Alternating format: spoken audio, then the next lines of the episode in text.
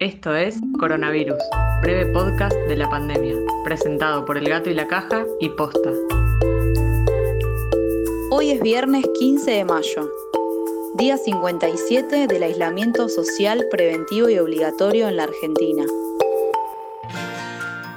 Hoy me desperté y lo primero que hice fue escuchar el audio que me mandaron que decía, esto es Coronavirus, breve podcast de la pandemia.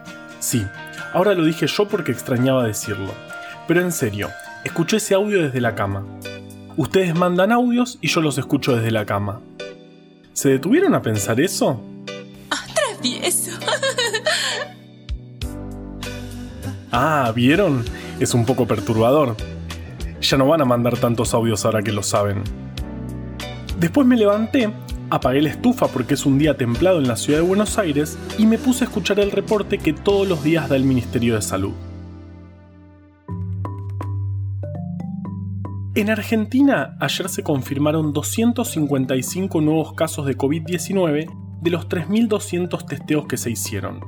Suman 7.134 casos totales, de los cuales el 30% ya se recuperó. Nueve personas fallecieron ayer, y hay en total 353 fallecidos por coronavirus. O sea que se mantiene la tasa de letalidad del 4.9%. 149 personas están en terapia intensiva, el indicador que te contamos siempre que nos muestra que a pesar del incremento de casos, el sistema de salud aún no está exigido. En Argentina hay 7,8 muertos cada millón de habitantes, en Brasil, que miramos de cerca porque el virus llegó casi al mismo tiempo y las medidas que tomaron fueron prácticamente opuestas a las que se tomaron en Argentina, y en donde acaba de renunciar el ministro de Salud a menos de un mes de asumir, luego de enterarse en una conferencia de prensa que el presidente había tomado como actividades esenciales las peluquerías y manicurías, esa tasa es del 66,7. Terminó el reporte del ministerio y me fui a hacer el mate, pero el agua estaba fría, la pava eléctrica no calentó muy bien, ¿Sabían que es un invento argentino? Yo no. Me contó uno de ustedes cuando escuchó el podcast del miércoles. No me queda otra que calentar el agua con fuego. Ya vuelvo. Mientras, vamos con Vale que tiene recomendaciones espectaculares. No sé ustedes, pero a mí me está costando cada vez más quedarme dormida. Y me parece rarísimo porque nunca me había pasado. Me puse a buscar en internet y encontré algo que se llama higiene del sueño.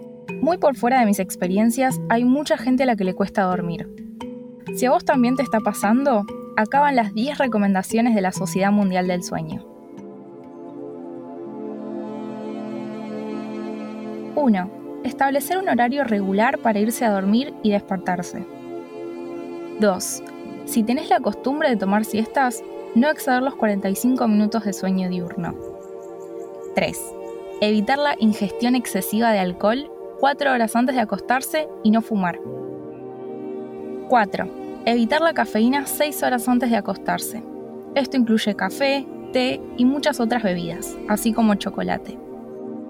5. Evitar los alimentos pesados, picantes o azucarados 4 horas antes de acostarse. 6. Hacer ejercicio regularmente, pero no justo antes de acostarse.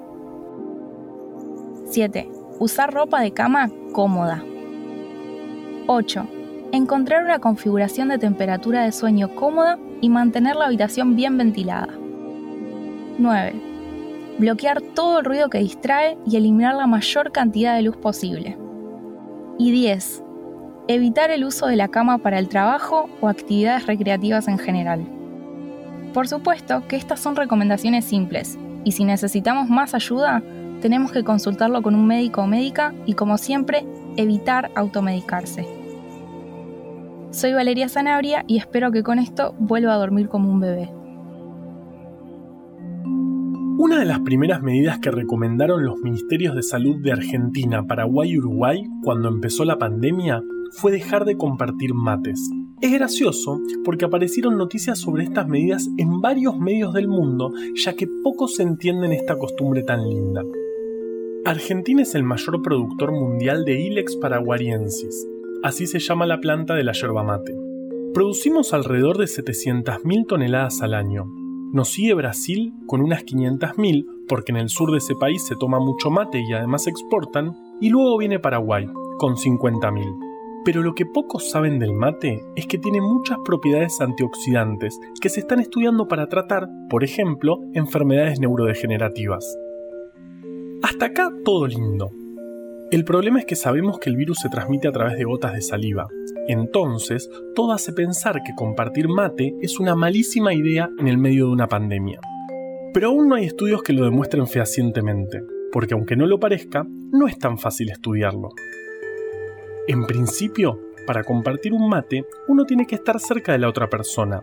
Entonces, es medio difícil determinar que el contagio se produjo por el mate y no por no cumplir la distancia social.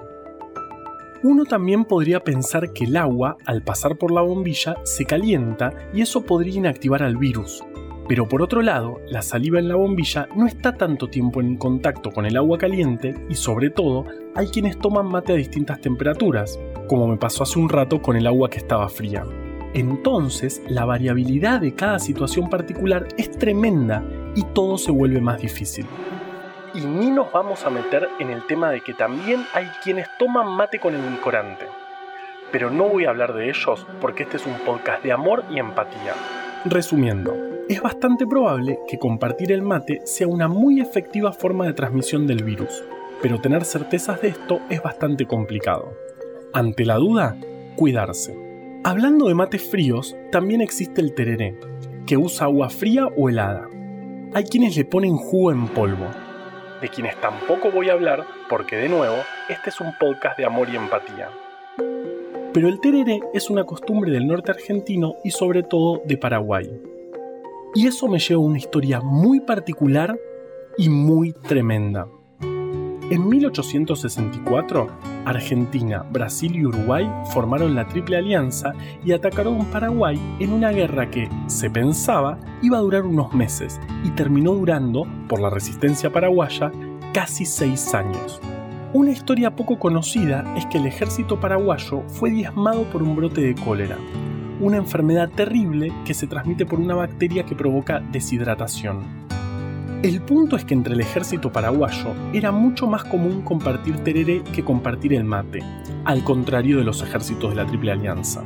Y dado que la bacteria muere con el agua caliente, hay quienes sostienen que esta costumbre hizo que la enfermedad se esparciera mucho más entre los paraguayos, lo que fue clave para torcer el resultado de la guerra. Pero no sabemos cómo va a ser el mundo que vendrá respecto a la batalla contra los microorganismos. ¿Vamos a poder seguir sumándonos a rondas de mate? ¿Va a mirarnos con autosuficiencia ese compañero de oficina que siente que se hace mate para él solo y no con vida? ¿Vamos a tener cada uno su mate como creen los europeos que deberíamos hacer? ¿O vamos a volver a estar como antes, cebando el bien sin mirar a quién?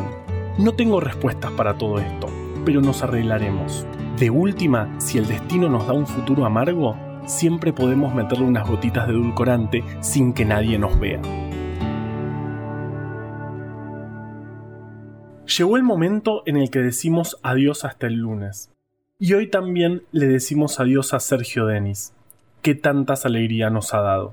Y si bien podríamos irnos pogueando Te quiero tanto, nos pareció pertinente cerrar con el último tema que interpretó en vivo, Te llamo para despedirme. Te llamo despedirme. Coronavirus, breve podcast de la pandemia. Es una producción original del Gato y la Caja junto a Posta. Si vas a compartir un audio, que sea Me este. alejo de tu vida. A la desinformación tenemos que ganarle en su cancha. Lo nuestro. Ayúdanos a que breve podcast llegue a todos lados. Escucha todos los podcasts de Posta en posta.fm. También puedes encontrarlos en Spotify, Apple Podcast y tu Apple Podcast favorita. En la coordinación general de este podcast estuvo Nahuel Ugacio. Recomienda desde el armario Valeria Zanabria. Producción por posta Luciano Banchero y Diego del Agostino. En la edición Leo Fernández. La identidad visual de este podcast es de Belén Capefucu. Ojalá fuera mía. Estoy yo aquí llorando por ti. Si ya te olvidé. Este episodio fue escrito por Juan Cruz Balián, Valeria Zanabria, Ezequiel Calvo, Florencia Fernández Chape y por mí.